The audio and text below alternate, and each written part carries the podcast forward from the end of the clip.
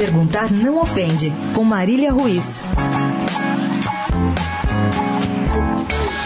Não sei se vocês sabem, mas a seleção brasileira se apresenta hoje para dois jogos das eliminatórias. A apresentação é aqui no Brasil, em Porto Alegre, e o jogo contra o Equador já é na quinta. Não sabia? Sabe o quem é quem da lista dos convocados? Não? Vou ajudar.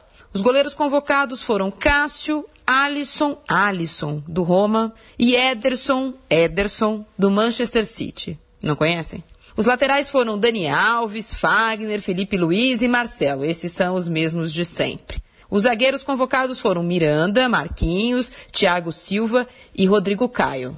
Isso, Rodrigo Caio, o do São Paulo. Juro. Os meias convocados foram Casimiro, Paulinho, Fernandinho, Renato Augusto, William, Luan, Giuliano, verdade, Giuliano do Zenit e Felipe Coutinho do Liverpool, que lá não joga porque diz que está machucado, mas vai se apresentar à seleção brasileira. E finalmente os atacantes: Roberto Firmino, Gabriel Jesus, Neymar e Tyson. Isso, Tyson. É jogador, é atacante, foi mesmo chamado.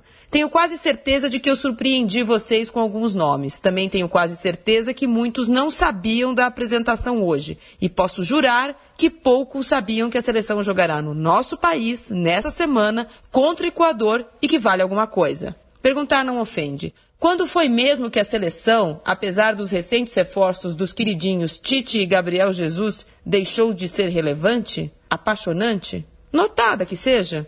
Marília Ruiz perguntar não ofende para a Rádio Dourado.